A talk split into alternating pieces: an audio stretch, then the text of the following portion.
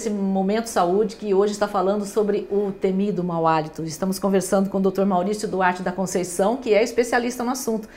E quais os tratamentos possíveis para quem tem mau hálito? Então, é, por incrível que pareça, a pessoa vem aqui buscar o tratamento achando que tem que tratar o hálito apenas. Hum. A demanda de pacientes com mau hálito, por in... é incrível, né? É menor do que a demanda de pacientes que acreditam que tem mau hálito, mas esse mau hálito não é tão forte. Na verdade, eles desenvolveram uma série de consequências é, por acreditarem que esse mau hálito existe. Vou te dar um exemplo de quando isso, como isso ocorre. A pessoa, às vezes, há 20 anos, teve alguém que falou: Olha, você está com mau hálito. E a pessoa acreditou naquilo, começou a se fechar, começou a ficar aficionada por cremes dentais, escovação dos dentes e nunca se abriu sobre esse fato com ninguém. 20 anos depois, a pessoa vem aqui para tratar, normalmente com hálito já bem controlado, porque ela leu tudo a respeito, mas para de sair de casa, não fala de perto, desvia o rosto para falar, não beija o marido e não participa de reuniões, às vezes deixa de avançar na profissão, então as consequências são muito importantes. Tudo isso me motivou em fazer um mestrado em psicologia para poder buscar soluções para esses pacientes. Uhum. Consequências. Consequências. É, então, mas... o que eu estava falando que tem que tratar o hálito e também uhum. tratar o que o mau hálito fez com essa pessoa. Então, a gente pode dividir o tratamento em primeiro do mau hálito e depois dessas consequências. E uma das consequências é a separação de casais, inclusive, né? Sim, isso, isso seria uma, uma, um, algo extremo né, que acontece, porque na verdade o grande conselho que eu dou para os casais, se você tem alguém, um familiar, ou mesmo o marido, mulher, ou sua esposa, ela está com um mau hálito, ela tem um hálito alterado, converse a respeito. Uma hora tu tem tratamento, é totalmente possível hoje, em poucos dias, você resolver o problema da halitose. E a halitose não é falta de higiene, na verdade, a halitose é falta de orientação profissional. E a prevenção, qual é? A prevenção seria fazer uma higiene bucal adequada, com escovação dos dentes e uso de fio dental, a limpeza da língua. Todo dia tem que limpar a língua? Todo dia. Hum. Volto nesse assunto daqui um segundo. Tá bom. limpar a língua todo dia, beber pelo menos 2 litros de líquidos, é, ingerir alimentos mais fibrosos, porque eles vão produzir mais saliva, a saliva é importantíssima para o hálito, e também eles já fazem uma auto, uma auto limpeza na língua, né? E procurar controlar o estresse. E o boca seca, que a gente também, quando vai procurar o assunto mau hálito, também encontra um tópico boca seca, ou equiparando o mau hálito com boca seca. Isso. A boca seca, é a falta de saliva é uma parte importantíssima para provocar o mau hálito, só que ela traz inúmeras outras consequências, tanto para a saúde bucal quanto para a saúde geral. Então, hoje em dia é muito fácil você diagnosticar se a pessoa tem boca seca, é só fazer um, um exame chamado celometria, que demora 5 minutos. Temos dois tipos de celometria, então com 10 minutos a gente já chega a uma, um diagnóstico mesmo se a pessoa está com falta de saliva ou não. Primeiro passo, vamos pegar uma seringa descartável, eu vou inserir ela dentro da minha boca e vou fazer três vezes é, um movimento após 30 segundos para a gente poder coletar uma amostra, 1 ml de ar é, da minha boca.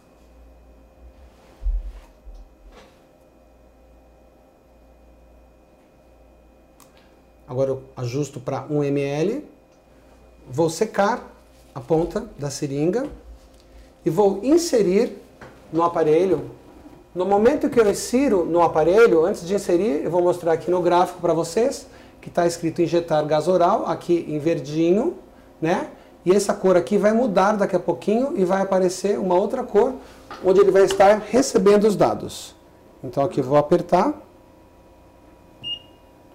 E agora ele está recebendo os dados e nos próximos 4 minutos ele vai fazer a medição da concentração dos principais gases que provocam mau hálito. São três gases.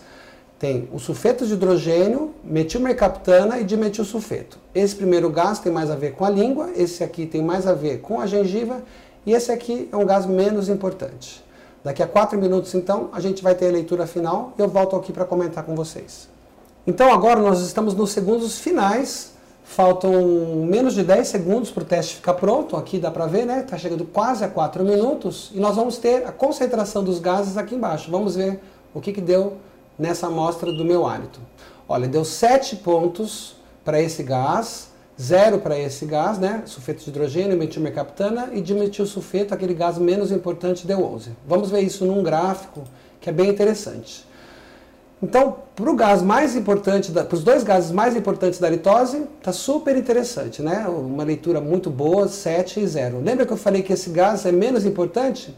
Ele não reflete mau hálito. Ele é um gás que tem baixo peso na produção do mau odor oral, né? Do mau odor bucal. Então, isso aqui nós é, imprimimos para o paciente, é bem interessante, porque daí o paciente leva uma amostra de toda é, uma impressão né, de todas as consultas que ele participou, para poder comparar depois esta, esses laudos impressos é, e verificar a evolução do tratamento dele. E, e, os alimentos que podem causar mau hálito e a gente gosta daquele alimento, não vai parar de comer, como é que faz? Os alimentos, os principais vilões do mau hálito são alimentos com alto teor de proteína e gordura animal, né? Então nós podemos colocar as carnes gordurosas, os embutidos como salame, mortadela, linguiça, é, lombo canadense, presunto gordo e o alho e a cebola crus ou fritos. O alho e a cebola no tempero do arroz e feijão não tem risco nenhum para alterar o hálito. Na verdade, eu jamais faço restrição desses alimentos para meus pacientes. O que, que eu sugiro a eles? Eu prescrevo a eles aquilo que eu uso para a minha vida. Né? Bom senso. O que, que é bom senso nesse sentido? Se você tem uma reunião de trabalho, se você tem um encontro amoroso, evita esses alimentos, claro. Mas se você tem um churrasco onde todo mundo vai comer aqueles alimentos e você não tem compromisso nas próximas horas, pode comer liberado. Depois de umas horas, esse mau hálito passageiro ele vai desaparecer. Então fica a dica, né? Quando tiver no churrasco, tá todo mundo com um hálito igual, tá todo mundo à vontade. Mas o senhor falou alguma coisa da língua, que o senhor ia voltar no assunto. Que todo dia tem que limpar a língua. Você Isso. me perguntou? Eu gosto, adoro, adoro, na verdade, fazer uma comparação para os pacientes. Hum. Se você deixar de tomar banho por um ou dois dias, vão ocorrer maus odores ou não? Sim, claro. Só que a pele tem muito menos bactérias do que a boca. A boca é o segundo local do corpo que mais tem bactérias só perde para o intestino grosso. Caramba. Então é essencial fazer essa limpeza diária da boca, principalmente da língua, dentes e gengiva, que são as principais causas da litose. E aí você consegue controlar o mau hálito. Veja bem, controlar. A palavra-chave do mau hálito não é cura, a palavra é controle, porque você tem que ter uma rotina diária para que o problema fique em ordem, né? para que você controle essa produção de odores que ocorre dentro da cavidade bucal. Né? Principalmente a limpeza da língua. A gente ainda não mostrou como é que faz a limpeza da língua. É, vamos lá saber como é que faz essa limpeza, porque eu vou ter que perder esse, esse medo, esse asco de limpar a língua. É uma técnica que eu desenvolvi com os produtos desenvolvidos aqui na Unicamp que eu apresentei no congresso na Alemanha. Hum. Você vai usar um limpador que tem cerdas de um lado, raspador do outro, junto com spray para limpeza da língua. Você vai aplicar três jatos desse spray nas cerdas do limpador, bem de perto, para não desperdiçar o produto. O primeiro passo para evitar a ânsia é colocar a língua o máximo para fora e imobilizá-la com uma gase. Isso diminui muito o reflexo da ânsia. E aí você vai fazer movimentos de vai e vem com as cerdas do limpador. Aqui já tá, o, o produto já está aplicado nas cerdas. Por 30 segundos, não se usa força nessa técnica. E aí o produto vai penetrar nas papilas da língua e soltar toda essa placa.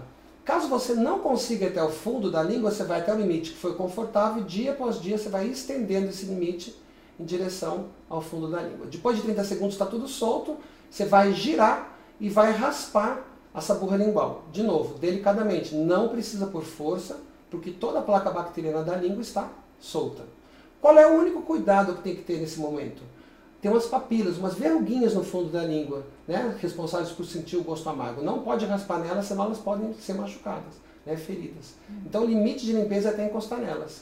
E aqui a gente consegue visualizar meio marronzinho né, o que foi removido. Uhum. Então essa técnica ela remove muito mais placa do que o raspador e do que a escova de dente também. Se quiser saber mais sobre as pesquisas com esses produtos e também ter acesso a uma pesquisa realizada com essa técnica, acesse esse endereço na internet, aletofresco.com.br pesquisas.